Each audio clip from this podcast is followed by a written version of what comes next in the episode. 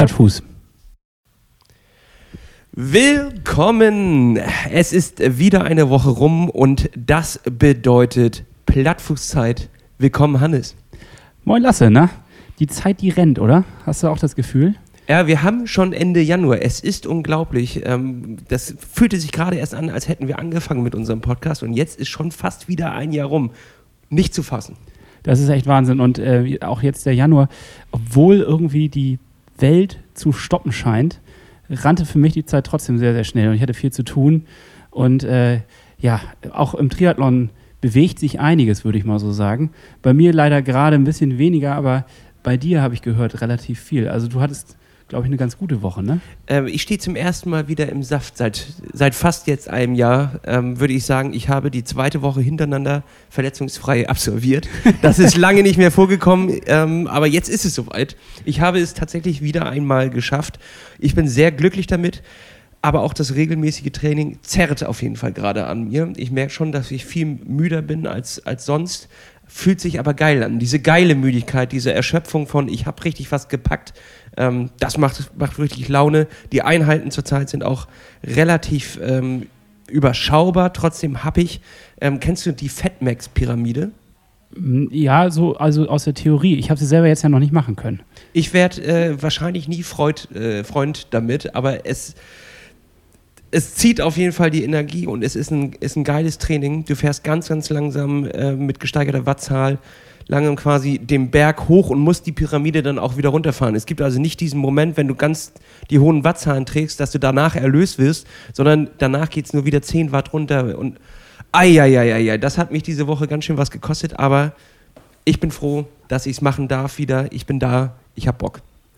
Ja, dann berichte ich, also berichte ich nochmal ganz kurz aus der Plattfußhöhle bei mir, wie beim letzten Mal schon angesprochen. Es ist einfach frustrierend. Ich äh, kann mich eigentlich nur mit ein bisschen Fahrradfahren und äh, Krafttraining und Stabi-Training äh, ja, über Wasser halten und parallel mache ich ganz viele Fußübungen und ähm, ich sag dir, es ist nicht so sonderlich spannend, immer nur den großen Zeh hochzuheben oder auch dann den, die anderen Zehen und äh, besondere Übungen zu machen, die im therapeutischen Sinne wichtig sind. Aber ich weiß, wofür ich es tue und das ist das, wofür ich, äh, ich mich dann auch motivieren kann. Ich will am Ende des Tages ja stärker wieder zurückkommen, wie mir auch einige schon geschrieben haben. Und ähm, ja, das ist einfach, es ist eine harte Zeit, aber ich sehe auch schon so ein bisschen das Licht am Ende des Tunnels. Ja, das ist doch schön. Und vor allem, Hannes, dadurch, dass du jetzt mehr Zeit wegen weniger Training hast, können wir diese Räume ja ein bisschen stopfen und Baustellen angehen, Ja. die wir vorher immer vor uns hergeschoben haben. Und eine, Hannes, die habe ich ganz genau im Blick. Das, die läuft quasi nicht weg, sie steht dort und wir können heute mal wieder die Schaufel nehmen und, und äh, anfangen, die, die Baugrube zu bearbeiten. Hannes, Ernährung. Ja, ja, eigentlich muss ich ja zurückgucken und den Finger auf dich zeigen. Läuft das mit der Ernährung eigentlich? Nein, überhaupt nicht. Eine Katastrophe. ähm, ich merke einfach, wie hungrig ich in letzter Zeit bin. Äh, es, es, also ja, man verbraucht einfach viel mehr Kalorien und dementsprechend futter ich auch extrem viel. Ich versuche es in Richtung gesund zu drücken und das klappt mir mit jedem Tag auch vielleicht ein kleines Stückchen besser. Aber die Versuchungen sind immer noch da. Man hat ja nicht mehr viel zu Zeiten von Corona, außer Fernsehen, Futtern und Training. Dementsprechend auf die, auf die drei Sachen muss ich mich dann auch konzentrieren und Futtern ist gerade einer der, der einzigen Freunde am Tag. Einer der strukturierten Punkte. So. Du weißt, es passiert mindestens dreimal am Tag. Richtig.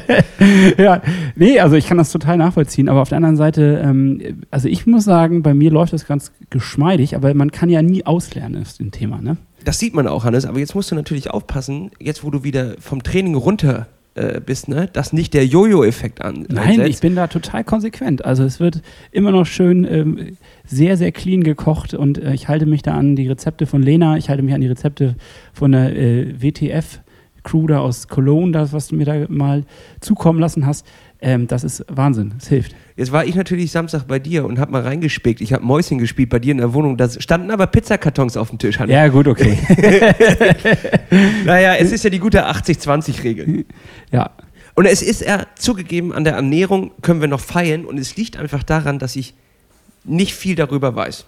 So, das ist tatsächlich ein, ein Problem, was ich habe. Ich habe keinen blassen Schimmer, was für, ja, also was für eine Ernährung zwischen dem Training jetzt wirklich schlau ist. und womit ich meine Speicher wieder auffülle. Ich habe das Gefühl, oberflächlich gesehen sind wir schon ganz gut im Bilde quasi. Also wir sehen schon oder man weiß schon so ein paar grobe Regeln, aber in, im Detail, in der Tiefe wird es dann auch kompliziert. Und da steige ich oft auch leider aus, muss ich sagen. Also weil ich dann meistens einfach den Zusammenhang nicht mehr so ganz verstehe. Aber heute haben wir die Möglichkeit, da gemeinsam nochmal tiefer einzusteigen.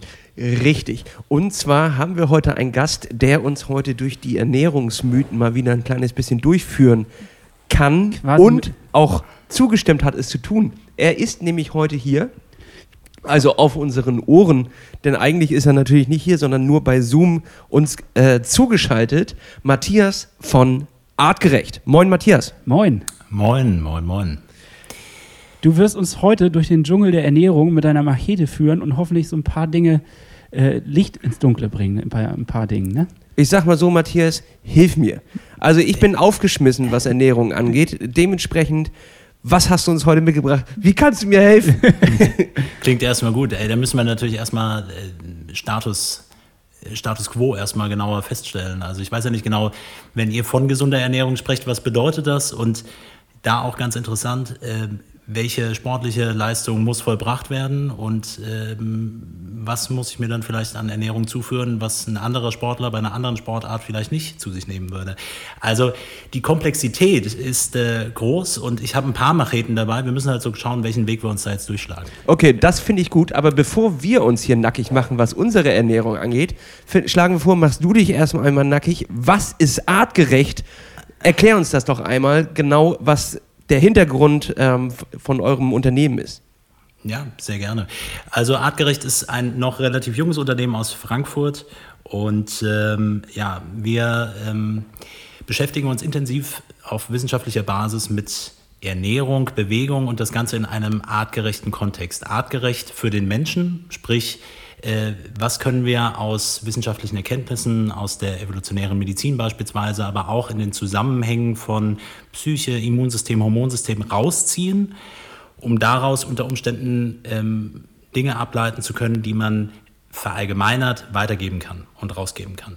Und das bedeutet, dass der Blick in die Evolution manchmal gar nicht so verkehrt ist und deswegen haben wir uns mit der Gründung, beziehungsweise unser Gründer Daniel Rehaus, darauf fokussiert, den Begriff artgerecht das kennt man ja häufiger eher mal aus der Tierwelt, äh, auch auf den Menschen zu übertragen. Denn auch hier gibt es einen artgerechten Lebensstil. Jetzt frage ich mich natürlich, was befähigt dich dazu, ähm, das überhaupt einschätzen zu können? Also was bringst du mit als Background? Ja, das frage ich mich auch. Nein, ich, ich, ich, ich versuche einen Abriss zu machen. Also meine Kernprofession ist, ähm, wir haben ja eben schon mal kurz darüber gesprochen, übergeordnet ein gesundheitswissenschaftlicher Bereich, also alles, was sich rund um Gesundheit äh, bewegt. Äh, meine äh, berufliche und Ausbildungs- und Studienlaufbahn geht da über verschiedene Stationen. Ich habe ursprünglich mal im Rettungsdienst begonnen. Äh, ich habe mich mit naturheilkundlichen Verfahren beschäftigt, eine Trainerausbildung, A- und B-Lizenzen habe ich gemacht und äh, Physiotherapie und Therapiewissenschaften studiert, Gesundheitswissenschaften und ein breites Feld, was glaube ich dafür ganz interessant ist, ich habe es eben schon angeschnitten, äh, ist äh, die klinische Psycho- und Neuroimmunologie, also eben genau die Wechselwirkung zwischen psychischer Belastung und Hormonsystem, Nervensystem näher zu beleuchten und Ableitungen daraus zu treffen. Bam. Okay, also, ja. So, Passt. ihr merkt schon, wir haben den, wir haben den richtigen Ansprechpartner. Ja, drop the mic. Ich habe ja. das gerade schon so gehört, wie du am Ende so Dong. ja. Okay, das ist. Äh also viele Fachbegriffe, viele Themen. Äh, ob mich das final befähigt, also ich bin ja auch immer, äh, bin für den Diskurs immer offen und für, für den Austausch. Aber ich denke, man kann so ein paar Elemente, also ihr ja aus dem Triathlonsport, wo wir auch vertreten sind, wo wir auch ähm, Athleten mit ähm, äh, betreuen und Athletinnen mit betreuen, äh, wo wir versuchen natürlich mit den Ansätzen, die möglichst übertragbar zu machen. Aber Tatsache ist, Sporternährung ist definitiv ein Thema, was an anderen Stellen besetzt ist. Es gibt dort viele Mythen, es gibt dort viele Themen und die wollen wir natürlich ein bisschen aufdröseln und das führt auch gerne mal zu Reibereien und Diskussionen. Aber das ist in Ordnung. Äh, dafür wollen wir den Raum auch heute liefern für ein bisschen mhm, Diskussion. Mhm. Ich hoffe, die Reiberei bleibt hauptsächlich aus. Ähm, ich frage mich jetzt erstmal, wenn, äh, wenn du von Ernährung sprichst, ja, also wer, ja. das hast du ja, die Frage hast du uns gerade gestellt, was ist für euch ja. eine gesunde Ernährung? Dann ja. drehe ich sie mal um. Was ist denn für dich eine gesunde Ernährung? Geschickt, Hannes. Ja, und dann können wir mal gucken, ob wir da auf einem, ungefähr der gleichen Ebene sind. Also ich schreibe jetzt hier mal auf den Zettel, was für mich gesunde Ernährung ist. Jeder schreibt auf und wir stellen das dann in fünf Minuten ja, vor. Genau, aber ja, genau, aber du fängst an. nein, du fängst an. Ja, also lasst uns mal, lasst uns ein paar Eckpunkte festlegen und ich übertrage jetzt das Thema, ich meine Gesundheit, äh, ich möchte jetzt nicht zu philosophisch werden oder gesunde Ernährung äh, ist natürlich auch unter unterschiedlichen Gesichtspunkten auch wieder eine teilweise auch individuelle Definition. Ja, nicht alle, selbst wenn wir sagen, wir haben ähm, evolutionäre, evolutionsmedizinische Bezüge, auf die man sich beziehen kann, auch ähm, anthropologische Daten, wo wir sagen können, okay, das können wir wirklich übertragen, heißt es noch nicht sofort, dass das für alle gültig ist. Wenn ich das auf ein paar Eckpunkte runterbreche, steht definitiv neben, äh, neben dem Thema, was schmeiße ich mir oben eigentlich rein, viel spannender die Frage der Quantität. Also, ich versuche das zu beschreiben. Warte, ich also, du meinst viel essen. ja, genau. Oder eben auch nicht so viel essen. Ja. Oder auch nicht so häufig essen. Das heißt, das Thema der Mahlzeitenfrequenz und der, ähm, äh, der Themen von intermittierendem Fasten, was zum Beispiel etwas ist, ist etwas, was sich auch evolutionsmedizinisch ganz gut erklären lässt, warum das Sinn macht, warum das immer ein Thema war und warum das unter Umständen mehr Energie bringen kann, als die ganze Zeit zu essen. Mhm. So. Das heißt, über Mahlzeitenfrequenz nicht zu häufig zu essen. Ihr habt es eben beim, beim Einsprechen ja auch schon mal so ein bisschen angedeutet, immer und ständig essen, mindestens dreimal am Tag. Äh, da kommen wir in eine gewisse ähm, ähm, ja, Divergenz zu dem, was häufig empfohlen wird, nämlich drei Hauptmahlzeiten, fünf Zwischenmahlzeiten und so weiter. Und da bietet es sich doch an, sowohl für Darm, Immunsystem, aber auch für den gesamten Organismus, vielleicht auch mal längere Pausen dazwischen einzubauen. Das kann ich entweder machen, indem ich sage, nicht so viele Mahlzeiten am Tag, sondern wenn ich esse, dann richtig. Oder eben über intermittierendes Fasten. Das ist das gängigste Modell, ist so eine 16-8-Regel, ne? 16 Stunden lang nichts essen und in 8 Stunden essen. Ja, also da wirst du sicherlich jetzt schon den einen oder anderen Hörer haben, der sagen wird, ja, aber äh, das geht ja gar nicht. Also ich, ich bringe jetzt ja äh, schon große Leistungen hier und äh, genau. muss ja dann auch den Körper entsprechend füttern. Aber da, da, redest du jetzt über eure Community, die ja primär im Triathlon tätig ist, nehme ich an. Das äh, richtig, ja, ja, genau. So genau. Ja. Ich, ich bleibe ja jetzt erstmal noch über den, den basalen Elementen einer artgerechten oder auch einer gesunden Ernährung. Also für den, Durchschnitts, für den Durchschnitts. Äh erstmal für den Durchschnittstyp. Aber ja. es ist definitiv so, dass, äh, dass man da viele positive Aspekte rausziehen kann. Sprich, äh, einen sogenannten, ähm, ja, so eine Art Stoffwechsel-Switch herbeiführen kann und dementsprechend nicht nur über Kohlenhydrate als Hauptenergiequelle in der Verstoffwechselung ist, sondern eben auch über Fette, auch Proteine, die der Körper hat, die mit zu verwenden. Das heißt natürlich nicht im übertragenen Sinne, dass ich in einer Leistungssportsituation immer sage, okay, äh, das muss eins zu eins so umgesetzt werden. Aber man kann ja auch solche Konzepte adaptieren. Aber man kann doch auch mit verschiedenen, also das ist ja jetzt ähm, was verbraucht der Körper, aber man kann auch mit seinem Training auch ähm, steuern, was der Körper ansteuern soll, an, um es zu verbrauchen oder nicht. War das nicht mal so?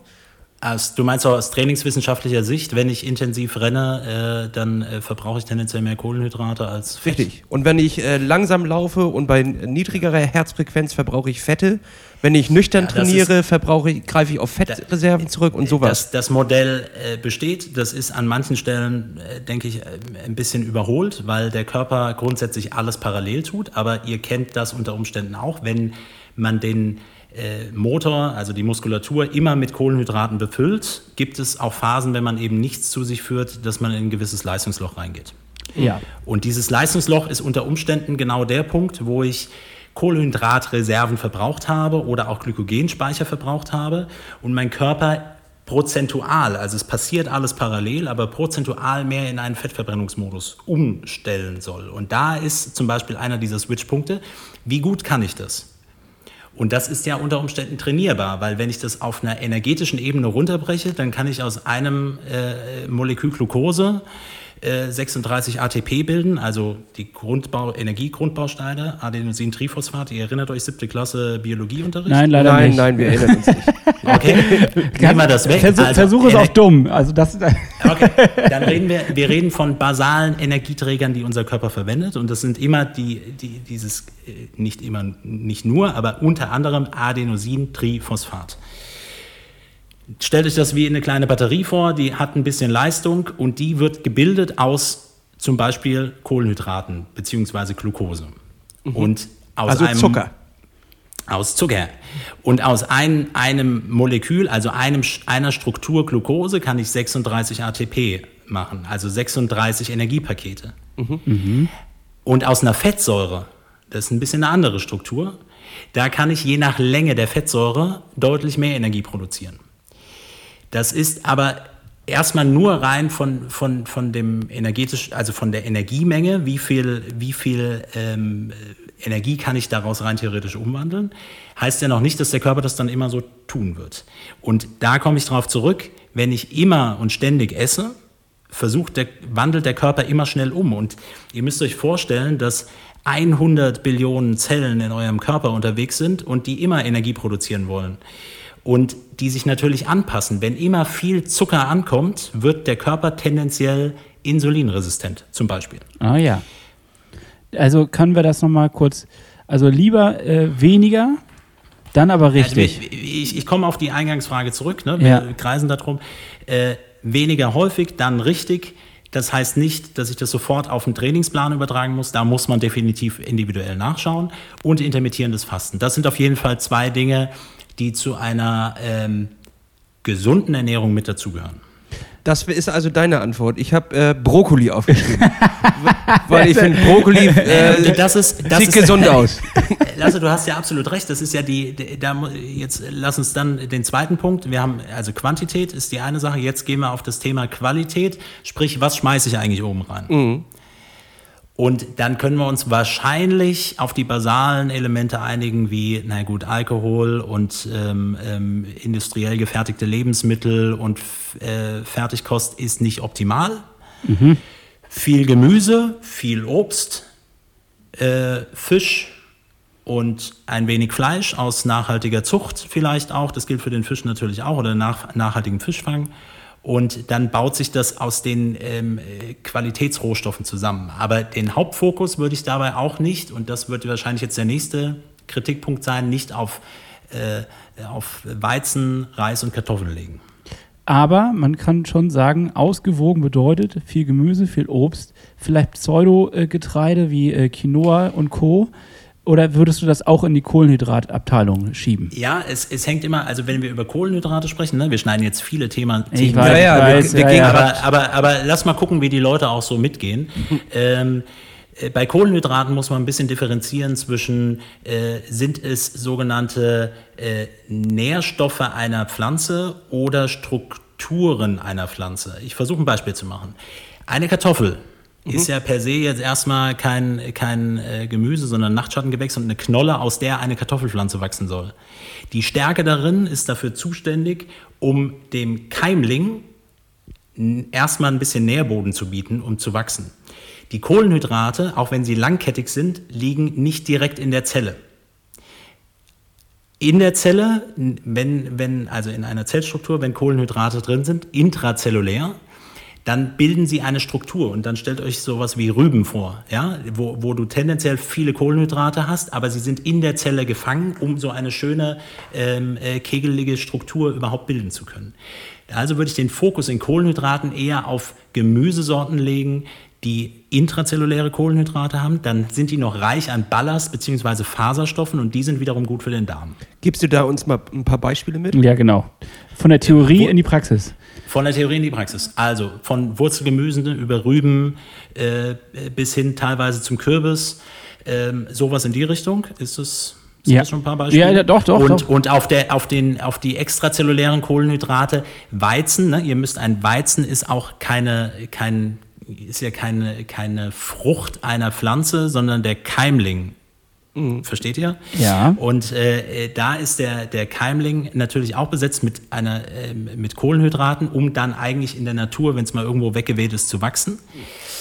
Und auch da gilt, deswegen gesunde Ernährung, es ist immer so ein bisschen das Ziel, was ich damit erreichen will, aber ganz häufig ein Thema Darm, Darmregeneration und wie arbeitet der Darm, äh, dass es sich da nicht so positiv auf den Darm auswirkt, wenn ich zu viele Samen und Keimlinge die ganze Zeit konsumiere. Den Darm vergisst man ja auch gerne im, im gesamten Verdauungsprozess irgendwie, dass das Auf alles dazu Und, und, und das, das, ist, das ist schlimm, weil da sind ja einige Meter. Ja, das und ist- es ist eine ordentliche Kontaktfläche zur Außenwelt. Also ähm, ich habe mal als Kind, ich bin ja, ich bin nicht so alt, aber ich ka- kam zu D-Mark-Zeiten natürlich auf die Welt. Äh, ich habe mal als Kind einen Groschen verschluckt. Ihr wisst noch, was ein Groschen ist. Ja, auf jeden Fall. Ich kann mich nicht So, daran erinnern, ob ich einen verschluckt habe. jetzt, jetzt, Ich habe einen verschluckt. Ja, und meine Mutter hat damals zu mir gesagt, der kommt schon, der kommt schon wieder raus. Jetzt die Frage an euch, war der Groschen in meinem Körper, ja oder nein?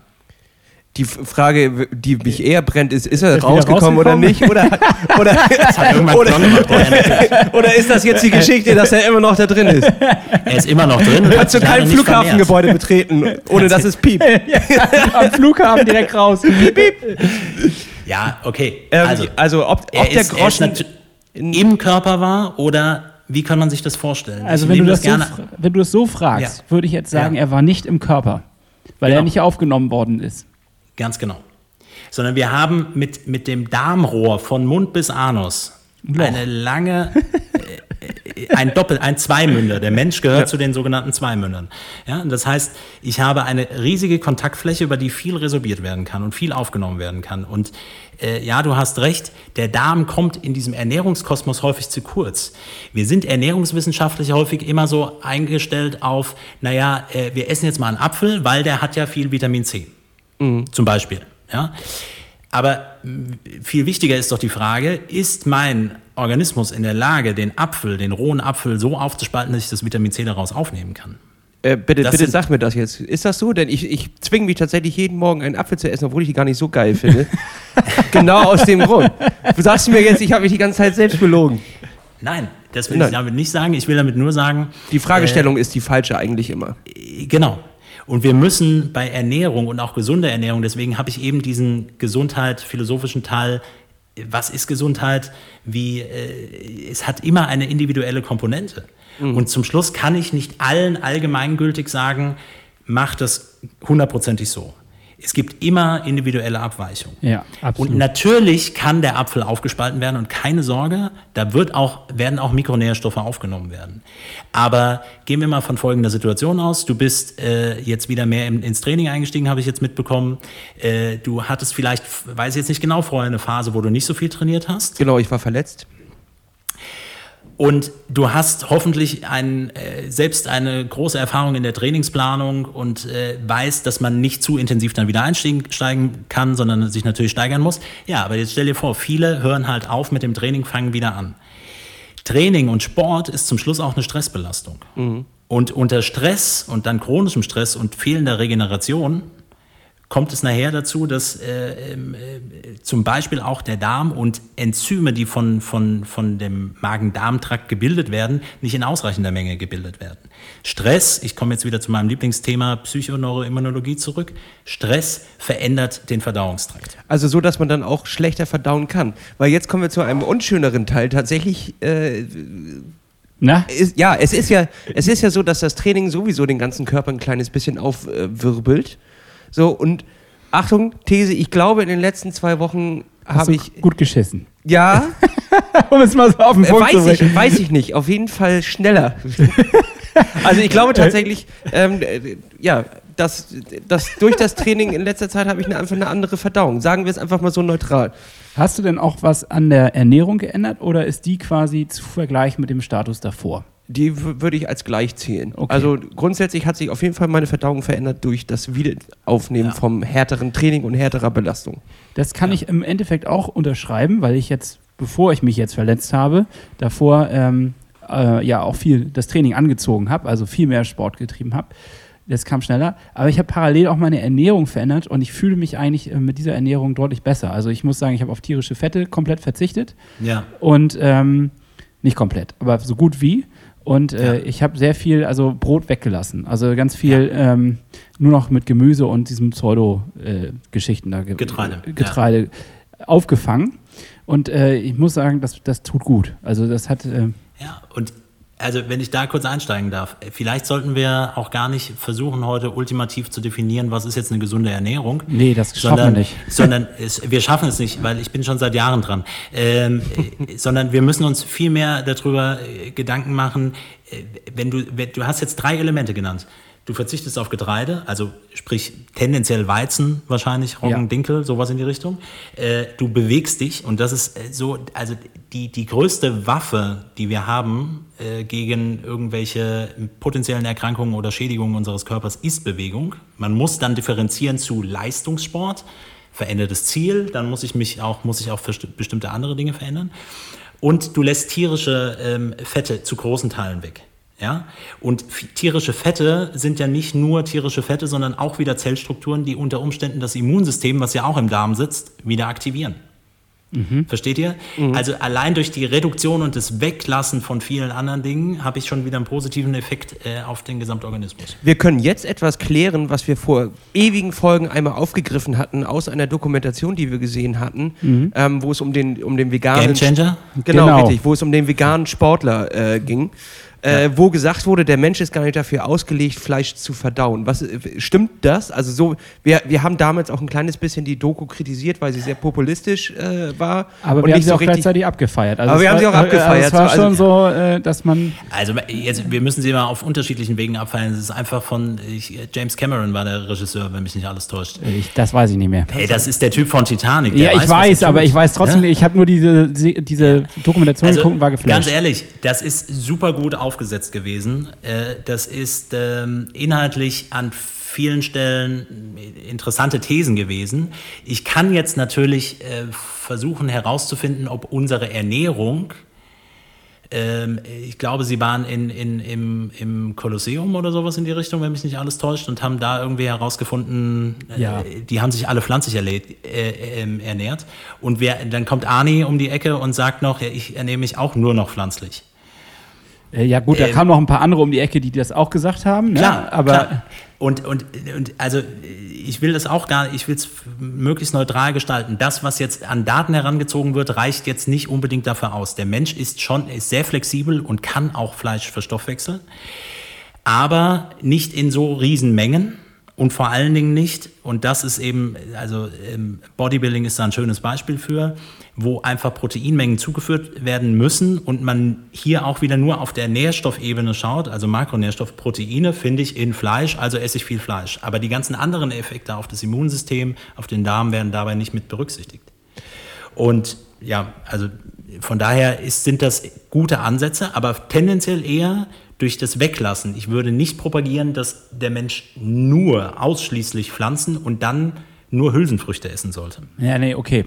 Aber also das mache ich auch zum Beispiel gar nicht, aber Ja. einfach eine Reduktion an sich schon ist ja, Ja. vielleicht äh, ein, ein Weg. Ja, der, der menschliche Körper ist ja flexibel in der Verdauung, aber äh, der Mad Eagle, ist, der ist halt nicht angedacht gewesen. So. Der, der gab es früher halt nicht und der Mad Eagle ist anscheinend nicht sehr der, natürlich. der reizt seine St- äh, Flexibilität aus. Ja, richtig. Also das ist wirklich dann die, die absolute Schattenseite. Das kann man sich, wenn wer da jetzt hart drauf steht, der kann das bestimmt mal machen, aber das ist kein, sollte kein regelmäßiges Mal wahrscheinlich sein. Nein, Wenn ich- so, natürlich nicht. okay. Natürlich nicht. Jetzt habe ich eine Frage ergänzend dazu. Also wir haben jetzt quasi äh, definiert im Groben, was ist gesunde Ernährung. Im. Ähm, dann ist natürlich klar, wenn man sportliche Leistungen bringt, muss man sich auch noch anders ernähren als jetzt äh, jemand, der ja, ein- einmal die Woche Tischtennis spielt. Ja. So. Die Frage ist, wie geht man das an quasi? Wie er, erfasst man, was man jetzt noch mehr dazu nehmen muss? Also gibt es dann einen Index oder wie würde man da vorgehen? Ja gut, da, das ist, also da, da verweise ich gerne dann auch an, an Ernährungsberater, die sich oder Beraterinnen, die sich da auch intensiver mit beschäftigen, ähm, weil es, es wird halt, natürlich könnten wir jetzt anfangen und das durchdeklinieren für ein spezifisches Beispiel. Äh, glaube ich nicht, dass uns das weiterbringt. Natürlich kann ich auf verschiedene Aspekte schauen. Zum Beispiel das Thema Grundumsatz und äh, wie viele Kalorien verbrauche ich. Dann kann ich auf das Thema Protein schauen. Das ist ein, ein, ein massives und wichtiges Thema. Proteine, Aminosäuren. Darf ich da mal kurz einhaken? Gerne. bei Proteine. Also weil ähm, ich jetzt doch sagen muss, als Sportler, ja. nehme ich regelmäßig nach meinen etwas intensiveren Einheiten Proteine zu mir in, ein, in ja. Form eines Drinks, den ich mir ja. äh, da gönne. So. Ja. Tatsächlich äh, weiß ich nicht, ob es einen psychologischen Effekt hat oder ob es tatsächlich so ist. Äh, ich fühle mich damit besser, wenn ich den nehme, als wenn ich ihn weglasse. Was, ähm, so, jetzt, jetzt kommen wir in dieses Streitgespräch auch rein, wo wir ja eigentlich auch hinwollen. Okay. Zusätzlich zur, un, äh, zur gesunden, nicht ungesunden, sondern zur gesunden Ernährung. Ja. Ne, sollte man als Sportler da eigentlich sowas nehmen oder nicht? Ja, also macht rein jetzt insgesamt Supplementierung, Nahrungsergänzung und die ganzen Themen äh, Sinn, um da, da gleich schon darauf hinzuweisen, das macht ja artgerecht zum Teil eben auch, äh, Richtig. Um, um, um das äh, für alle Hörerinnen und Hörer nochmal klar zu machen.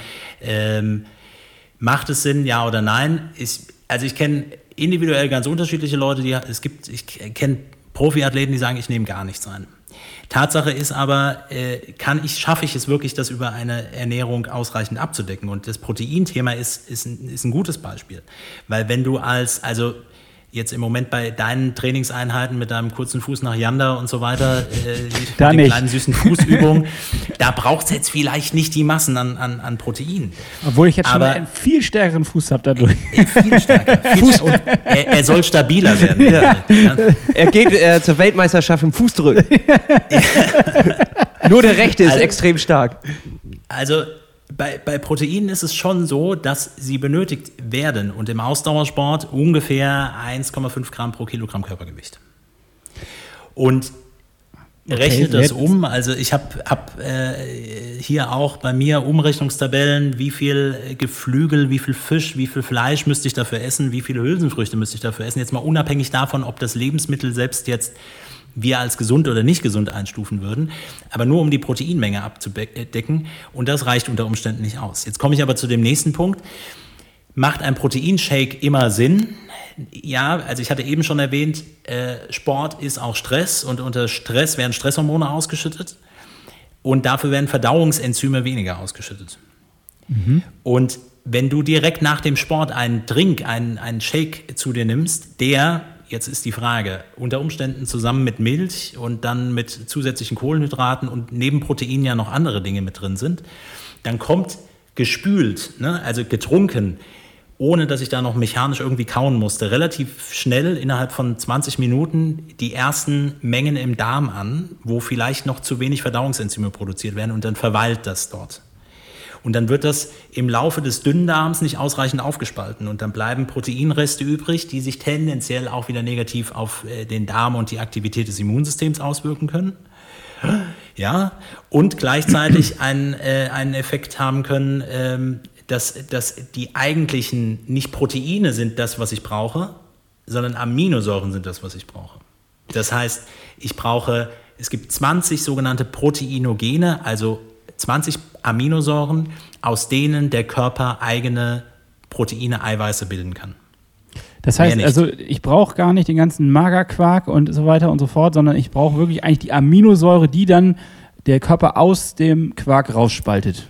Als, als, stumpfes Genau, und stellt euch vor, es ist, wie, es ist wie ein Ring von vielen Aminosäuren in einer harten Kette. Mhm. Das ist das Protein aus deinem Quark oder aus deinem Shake oder wie auch immer. Und das muss mechanisch und mit Verdauungs-, mit Proteasen, also Enzyme, die Proteine aufspalten, gespalten werden. Und dann werden im Darm nur noch Aminosäuren aufgenommen, sogenannte, also entweder einzelne Aminosäuren oder Di- und Tripeptide. Und das heißt im Endeffekt nichts anderes als zwei oder drei Aminosäuren an der Kette. Und, und, und das die, ist alles, was der Darm aufnehmen kann. Okay, sorry, dass ich da jetzt schon wieder ein. Nee, weil nee, alles gut die kommen dann äh, zum Muskel oder zu den Zellen äh, in, in, der Muskulatur, weil das braucht unser Körper, um besser zu funktionieren. Genau. Und, und, eben nicht, also Muskulatur ist das schönste Beispiel, um es äh, in einem sportlichen Kontext klarzumachen, weil da ist ja die Hauptproteinquelle, die wir haben. Aktin und Myosin, die zweiten die zwei äh, Proteinstrukturen, die ineinander greifen und Kontraktionen. Äh, Klingt wie Karius und Bactus. Karius und Bactus und äh, Aktin und Myosin.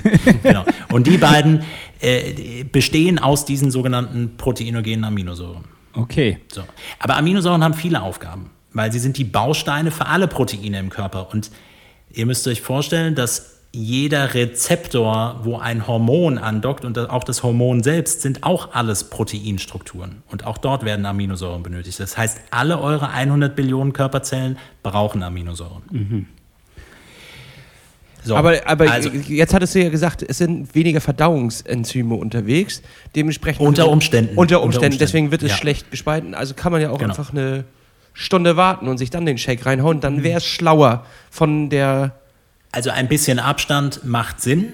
Ähm, die die ähm, Athletinnen und Athleten, die jetzt zuhören oder Sportlerinnen und Sportler, die zuhören, äh, kennen ja wahrscheinlich das Aminosäurenthema gerne mit diesen verzweigkettigen Aminosäuren, BCAAs, die genommen werden. Die werden dann häufig auch in Phasen eingebaut, sprich dann, wenn ich auch zum Beispiel Hypertrophiephasen im Training nochmal mit einbaue, dann nehme ich die vorher und nachher. Warum? Weil ähm, insbesondere die Aminosäuren daraus Leucin, ähm, einen Mechanismus in der Zelle anstoßen, um Muskelwachstum zu fördern. Also nochmal on top. Sie werden verbaut und sie stoßen den Prozess nochmal mehr mit an. Oh, krass. Wenn ich dann okay. einen Trainingsreiz habe, der für Wachstum erzeugt, mechanisch, und dann BCAAs verwende, dann wächst tendenziell der Muskel. Und äh, ein bisschen Abstand in der, in der Ernährung macht schon, äh, macht schon Sinn. Und lasst mich da noch den evolutionären Kontext zu bringen. Natürlich macht es Sinn, sich erst zu bewegen und dann zu essen. Okay. Ähm, dann, äh, das, das, ist gut, das macht das wegen nüchtern trainieren und so weiter. Das macht das auch schlüssig. Ja. Ähm, ja. Jetzt will ich nochmal den Bogen spannen zum Ausdauersportler, weil jetzt haben wir ja. über Muskel, Wachstum gesprochen. Jetzt ist ja die nächste Frage. Genau, das ist ein Beispiel. Was ist denn etwas für jemanden, der wie wir sich auf ein extremes, naja, doch extremes Ausdauerevent vorbereitet? Was muss ich denn eigentlich, worauf muss ich denn achten, was ich mir zufüge? Oder zuführe, Entschuldigung. Ja. Nee, zufüge äh, Schmerzen. Zufüge ist, ist, ist, der Schmerz und, und, und, und, der verrückte Wettkampf, für den man sich da schon wieder angemeldet hat. Also, ähm, im, im Wesentlichen, das ist, glaube ich, auch bekannt, ähm, hängt es ist natürlich neben Flüssigkeit und ausreichend Flüssigkeitszufuhr ein wichtiger Punkt. Ähm, den kann man mit berücksichtigen. Da könnten wir auch noch mal eine Stunde drüber reden, glaube ich. Ähm, die Versorgung mit Aminosäuren ist definitiv ein Punkt. Auch eigentlich immer in den Regenerationsphasen, natürlich jetzt nicht unbedingt am Wettkampftag. Und jetzt komme ich darauf zurück, was ich eingangs erwähnt habe. Je nachdem, wie mein Trainingsplan sich gestaltet. Also wenn, wenn Triathletinnen und Triathleten Gut Training machen. Ich weiß nicht, ob ihr das auch schon mal behandelt habt. Also hey. versuche meinen, meinen Darm darauf zu trainieren, häufige Kohlenhydratquellen in Form von Glucose, Maltodextrin und, und Fructose zuzuführen, um die Gelpacks bei den Langdistanzen mir immer wieder zuzuführen. Weil die Leute bekommen natürlich bei so großen Mengen tendenziell eher Darmprobleme, Durchfall mhm. und so weiter. Und damit das nicht so auf den Magen und Darm schlägt, trainiert man das. Aber ich programmiere mich selbst auf ich kann nur mit dem, mit dem Energieträger Glucose gut funktionieren. So, das heißt, ich würde niemals einem äh, voll trainierten Athleten, Athletin empfehlen, stopp damit äh, und jetzt mach mal nüchtern, klappt schon irgendwie. Das wird nicht funktionieren. Das wird, die Leistungseinbußen sind maximal. Aber wenn ihr jetzt wieder aus eurem, äh, gerade jetzt im Moment, wieder von einer äh, Verletzungspause wieder einsteigt, dann seid ihr genau an dem Punkt, wo ihr eigentlich nüchtern bewegen, erstmal nur bewegen, zu Training, zu Phasen, dass ich längere Phasen nüchtern bin, um besser auf Fettreserven zurückgreifen zu können, einbauen könnte.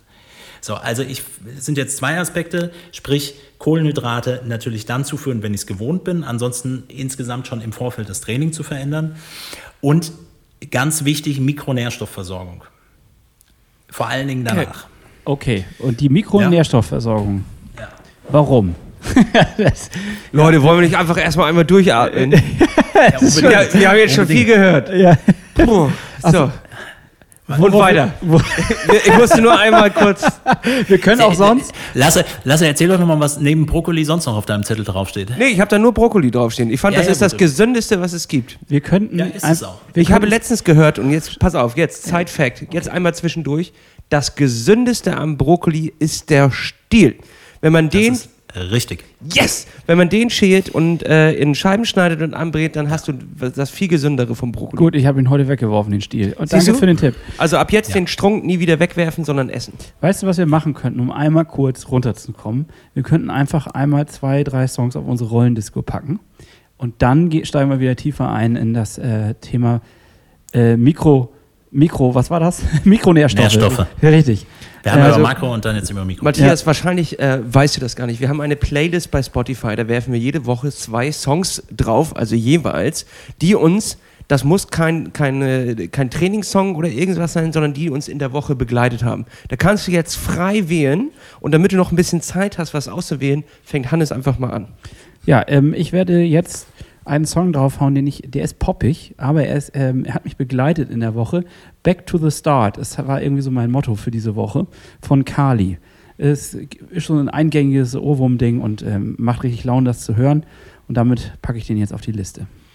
Dann leg ich hinterher Damu the Fudge Monk mit Tulips. Ist ein peppiger Song, der geht unter die, unter, unter die Haut, geht in die Tanzbeine. Also Leute, wenn ihr das gerade jetzt hört auf dem Weg zur Arbeit, schwingt die Beine.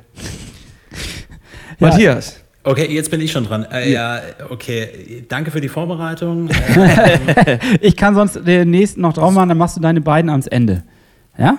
Ja, nee, aber dann, nee, komm, ich, ich, ich würde gerne, äh, weil es so schön dazu passt und weil das ja auch zum Training auch dazu gehört, ich nehme einfach von ACDC Highway to Hell. Ja, sehr gut.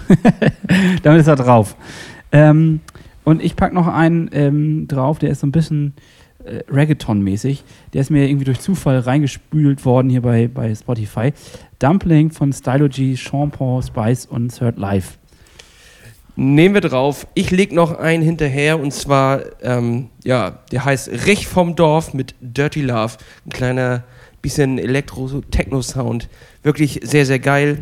Kann ich nur empfehlen. Hast du noch einen? Ja, klar.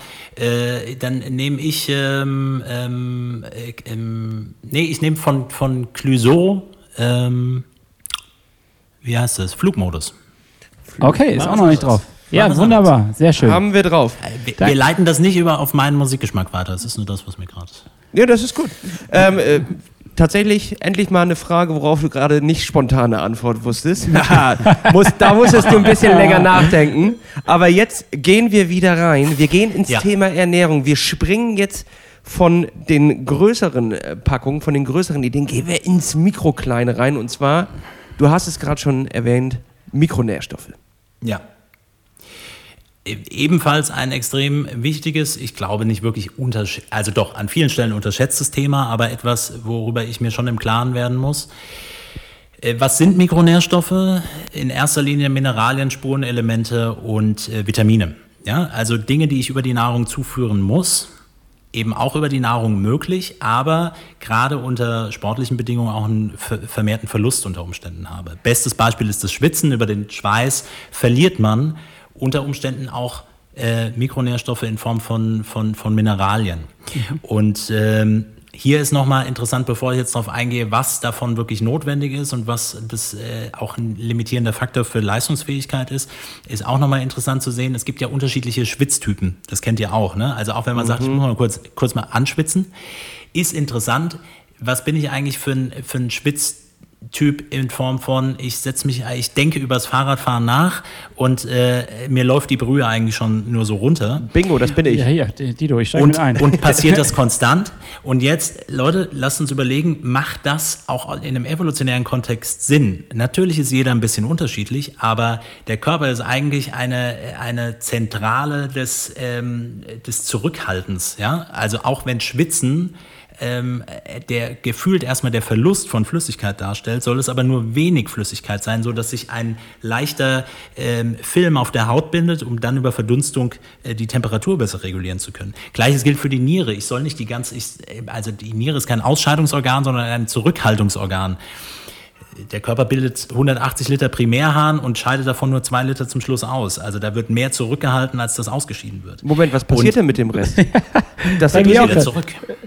Den wir jetzt Körper rein. Der- wollen der wir in wird- die Nierenphysiologie nein, nein, nein. Ja, aber das wird aufgespalten, oder was? Und also wieder zurück?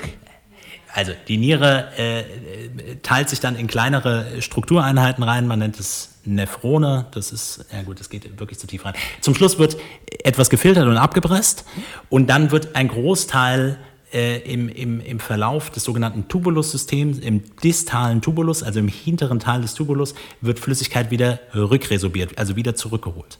Und erstmal wird viel rausgepresst und dann wieder zurückgeholt. Wusstest und du das? Nein. Aber Ey, ich, gut. Ich wollte euch ja was mitbringen. Ja, Ja, also, also wirklich. Das ist ja absolut, abgefahren. absolut geil, ja. Ähm, du kannst uns natürlich aber auch alles erzählen, weil wir alles auch glauben. Natürlich, natürlich. Und bis das durch den Faktencheck durch ist, bin ich schon lange wieder. Plötzlich geht deine Nummer nicht mehr. Hier. Ja. Plötzlich gelöscht. ja, gut. Also. Da waren zwei ähm, Idioten, denen konnte ich alles erzählen. Tubulus. Bevor die Tubulus. Niere eingegeben haben, war ich schon weg. ja, krass. Schwitzen, lass uns mal kurz auf das Schwitzen Ja, gehen. ja, äh. Niere war jetzt ja wirklich ein Ausflug. Ähm, äh, wenn ich auf das Schwitzen gehe und viel Flüssigkeit verliere und dann kennt, kennt ihr das vielleicht auch, wenn das dann trocknet und so Salzränder entstehen. Ja, klar. Ja, klar. Da werden, ja klar, da verliert ihr definitiv zu viel Flüssigkeit. Und wahrscheinlich trinkt ihr auch während euren Einheiten zu viel Flüssigkeit. Ihr seid trainiert, Flüssigkeit reinzuschieben und dann einfach wieder rauszugeben. Und man kann da ein bisschen entgegensteuern, indem man das, die Trinkfrequenz, auch hier, ähnlich wie bei dem Essen auch, etwas reduziert und mal trainiert, auch mal wieder Durst zu haben. Das macht schon Sinn. Trainiert, das ist ein- Durst zu haben. Okay. Ja. Ich dachte immer, es wäre so unglaublich wichtig, wenn man Durst hat, ist es schon zu spät und man. Ja, ich die liebe größte, diese Aussage, die ist, das ist die beste Aussage. Und der, der größte äh, Feind des Menschen ist die Dehydration, oder nicht? Ja, ja. äh, die Dehydration äh, ist auch eher ein komplexerer Zusammenhang, weil es ja nicht nur beschreibt, ob die Flüssigkeitsmenge reduziert ist und der Salzgehalt höher ist, sondern auch, ob äh, unter Umständen beides abgesunken ist. Letztlich, wenn zu viel Mineralien ausgeschieden werden, macht es keinen Sinn. Und jetzt zu dem Punkt, äh, wenn, das habe ich auch immer wieder als Thema, wenn ich äh, Durst habe, ist es schon zu spät. Ich bin der festen Überzeugung, dieses, das Gefühl von Durst kennt jeder. Und das Gefühl ist ein hormonell gesteuertes, sehr komplexes Gebilde, was in unserem Gehirn gebildet wird.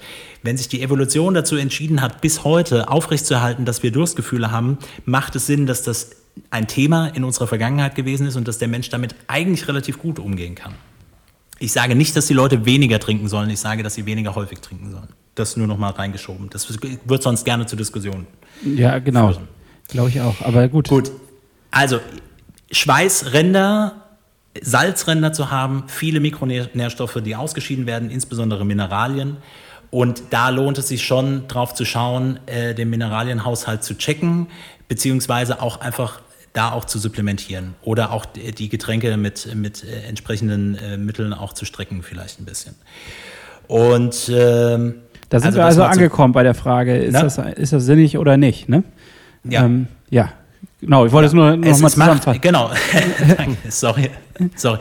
Ich hoffe, ich mache euch hier nicht die Sendung kaputt. Ähm, Nein, überhaupt nicht. Alles cool. Wieso, wieso sollte es uns die Sendung Nein, Wir nein, sind ist hier, du siehst uns spannend. mit großen Augen und völlig erstaunt. Ja, ich, also wie gesagt, ich, wir sprechen viele Themen an. Ich befürchte, dass wir nicht alles in der Tiefe so äh, durchdiskutieren können, aber es sind ja vielleicht auch ein paar interessante Punkte, wo man erstmal dann noch sich noch ein paar Gedanken zu machen kann. Ja, also, und, und wenn wir äh, noch ein Thema finden, äh, worüber wir noch tiefer reden können, Ja. dann kommst du einfach noch mal ein zweites Mal wieder. ja, ja, aber das geht ja nicht, weil diese Nierenthematik, da bin ich ja jetzt. Okay, also wir müssen jetzt alles Du, abklären. äh, wir Ja, sind okay. auch leicht vergesslich. Das heißt, also, das Ja, haben wir okay, bis zum okay, nächsten Mal schon wieder vergessen. Gut, ein anderer, ähm, also es gibt natürlich über Vitamine, äh, sei es jetzt über B-Vitamine, äh, Vitamin C, macht, macht schon viel Sinn, auch sowohl als Antioxidantien, aber auch im Sinne des Energiestoffwechsels. So, ich versuche jetzt, ich nehme mal so ein paar Sachen raus, weil wir nicht alles hinkriegen werden. B-Vitamine. Vitamin B3, Vitamin B6, Vitamin B12. Extrem wichtig für die Energiegewinnung in der Zelle. Das ist insofern eine interessante Form der Supplementierung, die man sich überlegen kann, äh, um mein Energielevel tendenziell zu boosten. Jetzt nicht am Wettkampftag. Ja? Aber das macht an den Stellen Sinn. Vitamin C ist ein super gutes sogenanntes direktes Antioxidant. Das fängt freie Radikale ein. Obacht, das kann Vitamin E, das ist ein fettlösliches Vitamin, kann das auch, also Emil und C, die beiden können das ziemlich gut, aber man sollte diese Vitamine nicht direkt nach dem Training einnehmen. Ganz wichtig, Okay, warum nicht? weil Training nicht nur Stress macht, sondern äh, ähm, ich versuche natürlich, du hast es eben so schön eingangs mit deiner Müdigkeit, diesem schönen Gefühl der Müdigkeit beschrieben. Das hängt einmal damit zusammen, dass dein Körper äh, Endokannabinoide oder Endorphine bildet, die sich in deinem, in deinem Gehirn an Rezeptoren setzen und ein Glücksgefühl auslösen. Aber das, die, dieses, also die Erschöpfung danach ist ein, auch ein sehr komplexes Gebilde und dann muss der Körper regenerieren. Das heißt, neben dem Training ist die Regeneration und die ausreichende Regeneration wichtig. Und äh, hier zeigt sich, wenn da bilden sich viele freie Radikale und der Körper bildet aber körpereigene Antioxidantien. Und wenn ich jetzt zu viele externe äh, Antioxidantien reingebe, dann hemme ich den Prozess und dann funktioniert meine Regeneration nicht so gut. Wow, es ist, es ist schon krass, oder? Irgendwie Ernährung ist sowas von verdammt komplex. Ja, beziehungsweise man kann äh, gefühlt so viel falsch machen. Ähm, jetzt frage ich nochmal, äh, wenn du sagst, nicht nach dem Training, wann ja. sollte ich denn meine Supplemente eigentlich überhaupt nehmen? Also ähm äh, das war jetzt bezogen auf Vitamin E und Vitamin C. Also es kann ja gut sein, dass man selbst das Gefühl hat, ich brauche ein bisschen Antioxidantien, dann kann ich das an Nicht-Trainingstagen zum Beispiel gut machen, wenn es die gibt. Klar, ich weiß. Also ich muss das ja erstmal merken. Also ich hätte jetzt gesagt, äh, wenn ich äh, so eine Art, ne, also wenn wir jetzt zum Beispiel auch euer Produkt sehen und nehmen, ähm, dass ich dann auch eine Art äh, Rhythmus oder so habe, wo ich das dann, ich weiß nicht, jeden Morgen oder jeden ja. Abend oder keine Ahnung. Also wir haben, wir haben ähm, gerade jetzt für den Bereich Sport das sogenannte Perform-Paket, wo wir ganz klare und gezielte Angaben haben. Es sind drei Produkte. Das eine mhm. nehme ich morgens und abends. Das ist eine Kapsel ist L-Ferrin. Da drin ist ein äh, Protein, das aus Milch äh, äh, wir gewinnen und aufreinigen. Und das hat äh, verschiedene positive Aspekte, da kann ich gleich nochmal drauf eingehen. Äh, unter anderem Regulation des Immunsystems ist ein spannender Punkt und äh, Lactoferrin sagt der Name, also Lactomilch und Ferrin hat irgendwas mit Eisen zu tun und Thema Eisenhaushalt ist hier interessant. Und äh, dann gibt es das Produkt Amin und Energy. Und Energy ist wirklich für das Thema Doing, da sind auch ein paar Mikronährstoffe mit drin, um sozusagen aber auch auf Dauer, nicht nur am Wettkampftag, sozusagen die Energiebereitstellung zu gewährleisten. Ja? Also, dass sich diese Energiepakete besser bilden können und ausbilden können. Und Amin, ein freies Aminosäurenprodukt, also Aminosäuren, die dann schnell aufgenommen werden können, um die Regeneration gut einzuläuten. Ne? Ja. So, und da haben wir eine relativ klare Taktung, äh, sozusagen Prepare, also wirklich in der, in der Vorbereitungsphase auch über einen längeren Zeitraum.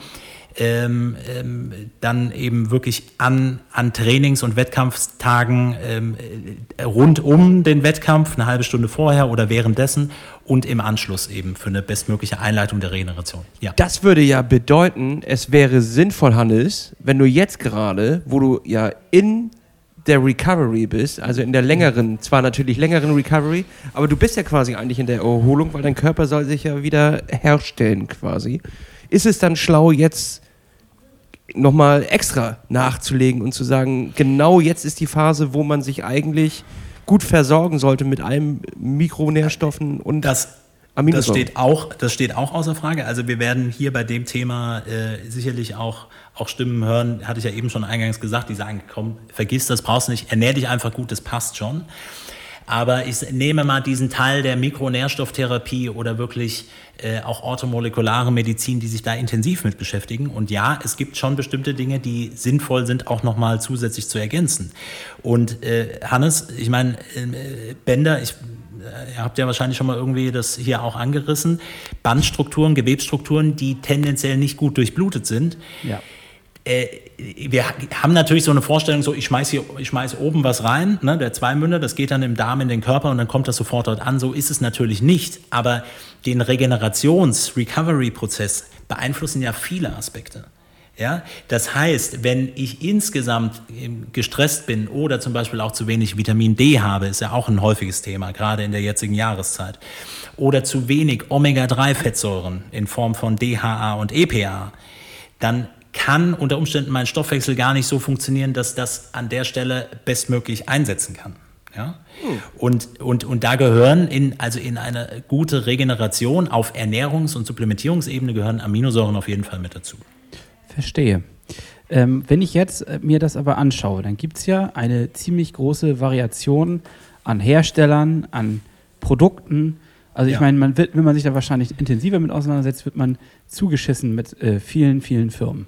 Äh, Ja. Gerade in letzter Zeit. Ich werde wirklich mit Werbung vollgeballert. So. Unglaublich.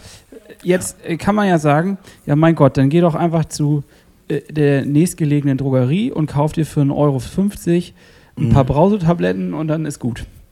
Ja. Was sagst du denn zu dieser Aussage? Da wirst du wahrscheinlich sagen, Naja. Freundchen.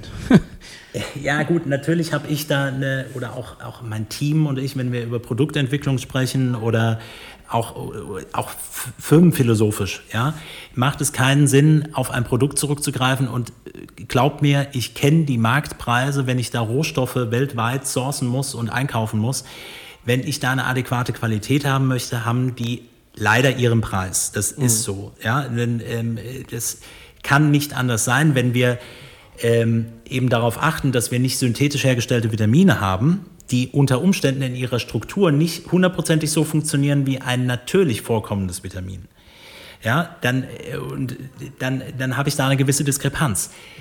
Dass es äh, sicherlich auch das ein oder andere Produkt gibt, was auch in einem, in einem günstigen Preissegment funktionieren kann, das, das mag, mag alles sein, das will ich auch gar nicht absprechen. Und es gibt da gewisse Abstufen, aber es gibt Qualitätskriterien in Herstellungsprozess, in Kombinationsprozess, was sinnvoll ist. Also, dass bestimmte Dinge zusammen funktionieren. Ne? Also Vitamin D ist jetzt nochmal als Beispiel, wird häufig gerne in Tablettenform gegeben, macht keinen Sinn, wenn ich das nicht auf Ölbasis habe. Klar, also ein fettlösliches Vitamin wird mit einem anderen Fett besser aufgenommen. Das, das, das macht Sinn. Deswegen macht eine ölige Basis da Sinn. Das gibt so Softshell-Kapsel oder wir haben das als in der, in der Tropfenform.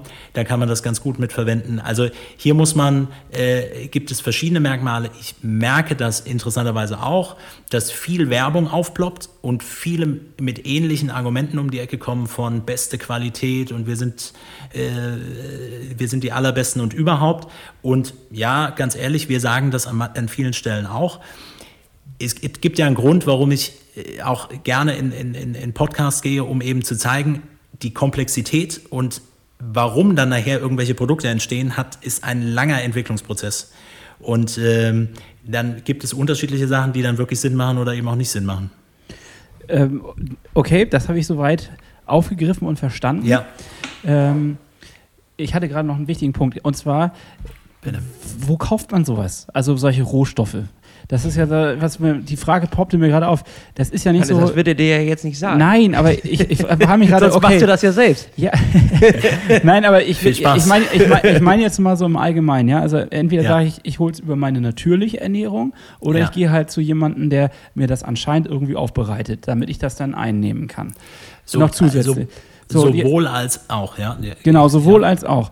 Ähm, das heißt also, das wird ja nicht, wie man so schön sagt, auf den Bäumen wachsen, äh, sonst könnte ich das mir da ja einfach abpflücken, sondern es wird ja anscheinend künstlich hergestellt. Oder wie, wie funktioniert das? Ja, nicht, nicht, nicht künstlich. Also, die, der, also nehmen wir jetzt mal ein, ein, ähm, ein Multivitamin beispielsweise. Das ist ein schönes Thema. Ne? Das gibt es von, ihr wisst das, von A bis Zink ist alles möglich. Jetzt kommen wir bei, der ersten, bei dem ersten Punkt raus. Wenn ich die ausreichende Menge von Vitaminen von irgendetwas in eine Kapsel pressen will, dann wird die Kapsel nachher sehr groß. Ne? Die muss Das man dann heißt- vielleicht aus dem, in den zweiten Auch. Mund reichen. genau. Also von daher ähm, hängt, es, hängt es auch damit zusammen. Dann kann ich aus bestimmten Gemüsen oder Obstsorten Vitamine extrahieren. Jetzt ist das Problem, dass der Apfel, den äh, Lasse heute Morgen gegessen hat, im Vergleich zu dem, den er morgen essen wird, ein unterschiedlicher Vitamin C-Gehalt drin sein wird. Das hängt damit zusammen, dass es nicht dieselbe Frucht ist, sondern höchstens die gleiche Sorte. Und es hängt damit zusammen, dass zum Beispiel auch die eine Frucht schon einen Tag länger liegt und dann zerfallen Strukturen auch. Was ich damit sagen will, ist, wir haben immer gewisse Abwandlungen pro eigentlichem Ursprungsrohstoff, also Obst oder Gemüse. Und dann musst du sie dementsprechend passend extrahieren. Ja, das ist wichtig. Und möglichst standardisieren, dass du zum Schluss auch die gleiche Menge drin hast. So, und das ist, äh, da gibt es unterschiedliche Verfahren, da kann ich nicht so ganz in die Tiefe reingehen. Ähm, ähm, Tatsache ist aber, dass die, ähm, dass die Partner auch, also nicht, nicht alles machen wir irgendwie labor laboratorisch selbst. Wir haben da auch mit, äh, arbeiten mit, mit Partnern da weltweit zusammen und äh, ähm, suchen dann halt eben, äh, erstellen dann ein, ein wirklich passendes äh, Produkt. Ja. Okay. Ja, ja, also ich wollte ja jetzt auch nur einmal wissen, ne, das ist ja, man fragt Ja, sich ja. ja, aber das wo- ist, das ist so, das ist der Weg. kommt- Und die andere Variante ist, ich, ich kann es chemisch herstellen äh, oder synthetisch herstellen, äh, erzeugen aus irgendetwas anderem und es dadurch standardisieren. Ja? So. Das hat Die- aber dann die- halt die Gefahr, wie du sagst, dass es nicht die, die 100% gleiche Ja, Struktur genau. Und du- haben kann. Das heißt, es kann nicht natürlich verarbeitet werden, nicht zu 100% perfekt verarbeitet werden. Genau. Und, Und- dadurch kann es auch nicht aufgenommen werden und die Performance abgerufen werden. Das, das wäre in der, in der Verkettung, äh, wäre das, oder zumindest äh, die, die, die Story, die man so aneinander reiht, oder äh, im, im, ja? Nee, alles gut. Sorry. nee, alles gut. Ähm, das wäre der, so wie es aneinander reihen könnte. Entscheidend ist aber, äh, dass wir ähm, schauen müssen, in den, in, also wenn ich, das, wenn ich die synthetische Herstellung auf der einen Seite nehme, habe ich, ähm, ja, ähm, kann ich es standardisieren bei der, ähm, bei diesen Extraktionsprozessen fällt es mir ein bisschen schwieriger. Ähm, in, erstmal in erster Linie in der Standardisierung und zum Schluss, um, um dann zum Schluss ein fertiges Produkt zu haben. Ich glaube, das war jetzt ein bisschen zu kompliziert. Ähm, machen wir mit einer anderen Frage weiter oder fragt die nochmal. Alles gut. Es ging ja wirklich Weil- nur darum, einmal zu verstehen, äh, woher denn eigentlich solche äh, Mikronährstoffe kommen, weil Ja. ich meine, ne, also es gibt zwei Wege, soweit ich das jetzt verstanden habe. Einmal das äh, Extrahieren aus natürlichen und einmal das Ja. synthetische Herstellen. Und ähm, da gibt es sozusagen Unterschiede so in der Klar. Qualität. Klar, es Bringt gibt das- definitiv, und selbst da muss man ja auch sagen, äh, auch, auch qualitative Ansprüche gibt es auch unterschiedliche Sachen auf dem Markt. Und wenn ich, äh, ohne jetzt da irgendwas konkret zu nennen, aber wenn ich natürlich höre, höchste Qualität und ich kenne den Marktpreis und sehe, wie das Endprodukt äh, finanziell dort steht, dann kann das auch nur ein Marketing-Gag sein. Verstehe. Die Gefahr gibt es ja leider immer. Ja, Ja. ja. Die Gefahr gibt es. Also was wir, sage ich mal, wir auch als Firma, um auf diesen Punkt von eben, Hannes, nochmal zurückzukommen, äh, schon auch der festen Überzeugung sind, dass du über, äh, über einen, einen, ich nenne es jetzt mal, übergeordnet artgerechten Lebensstil, eine ausgewogene Ernährung, meinetwegen die Aspekte, die wir eingangs erwähnt haben, ähm, sehr viel abdecken kannst. Und unsere Produkte bieten an vielen Stellen eine Art Shortcut oder eine zusätzliche Ergänzung, was ich über den Tag so nicht mit abdecken kann. Also wenn, wenn Leute eben nicht ausreichend Fisch konsumieren, konsumieren sie auch nicht ausreichend Omega-3-Fettsäuren, dann macht die Supplementierung von Omega-3-Fettsäuren schlicht und ergreifend einfach Sinn, weil es sind sogenannte essentielle Aminosäuren und ähnlich wie Vitamine auch, sie müssen über die Nahrung aufgenommen werden. Und da muss ich schauen, wo ich passende Quellen eben für finde. Also, Sauber. Das macht das rund und ich, ich glaube, ehrlich gesagt, also ich merke langsam, dass mir der Kopf schwirrt vor vielen Ach. Informationen, aber nicht aus Verwirrtheit, sondern eher, äh, dass ich das alles einmal sacken lassen muss, äh, durch meinen Mund in den zweiten Mund. und ähm, ich äh, würde sagen, wir kommen zum Ende dieser Sendung. Wir haben nämlich unsere Zeit sowas von massiv schon äh, ausgeweitet, aber das ist einfach auch ein spannendes und komplexes Thema. Und äh, an der Stelle bedanke ich mich ganz herzlich für dieses intensive und äh, interessante Gespräch. Und äh, ich hoffe, wenn Fragen und Rückmeldungen kommen, dass wir eventuell auch noch mal tiefer einsteigen können in dieses Thema, äh, sollte sich das ergeben. Also ich bin da absolut offen für, ich finde es mega spannend. Ja, ich würde dich jetzt schon mal einladen für einen zweiten. Also das gut. wenn, du- wenn du äh, Lust hättest und zusagen würdest, dass wir, dass wir vielleicht nochmal das, äh, also das waren ja jetzt gerade mal drei Themen von ungefähr 20, die ich mir aufgeschrieben habe. Dementsprechend, wie wär's? Und Brokkoli, da müssen wir auch Und noch Brokkoli, genau. Und hättest du Ja. Bock? Das wäre Ja, sehr gerne. Also äh, hat sehr viel Spaß gemacht und äh, machen wir auf jeden Fall. Sehr geil. Dann würde ich einfach sagen, Leute, geht einmal auf www.artgerecht.com, guckt euch dort äh, an, was sie so für Produkte haben. Und wenn ihr Fragen habt, wir werden ein kleines äh, QA bei Instagram machen. Dort könnt ihr eure Ernährungsfragen stellen und die werden wir dann zusammen nochmal aufklären. Also geht auf www.artgerecht.com und natürlich auch auf unseren Instagram-Channel. so. Also reinhauen, tschüss. Ich wünsche euch noch einen schönen Abend und äh, eine gute Restwoche. Das wünsche ich auch. Klaps auf den Sattel. Tschüss, tschüss. Tschüss. Ciao, ciao, Matthias.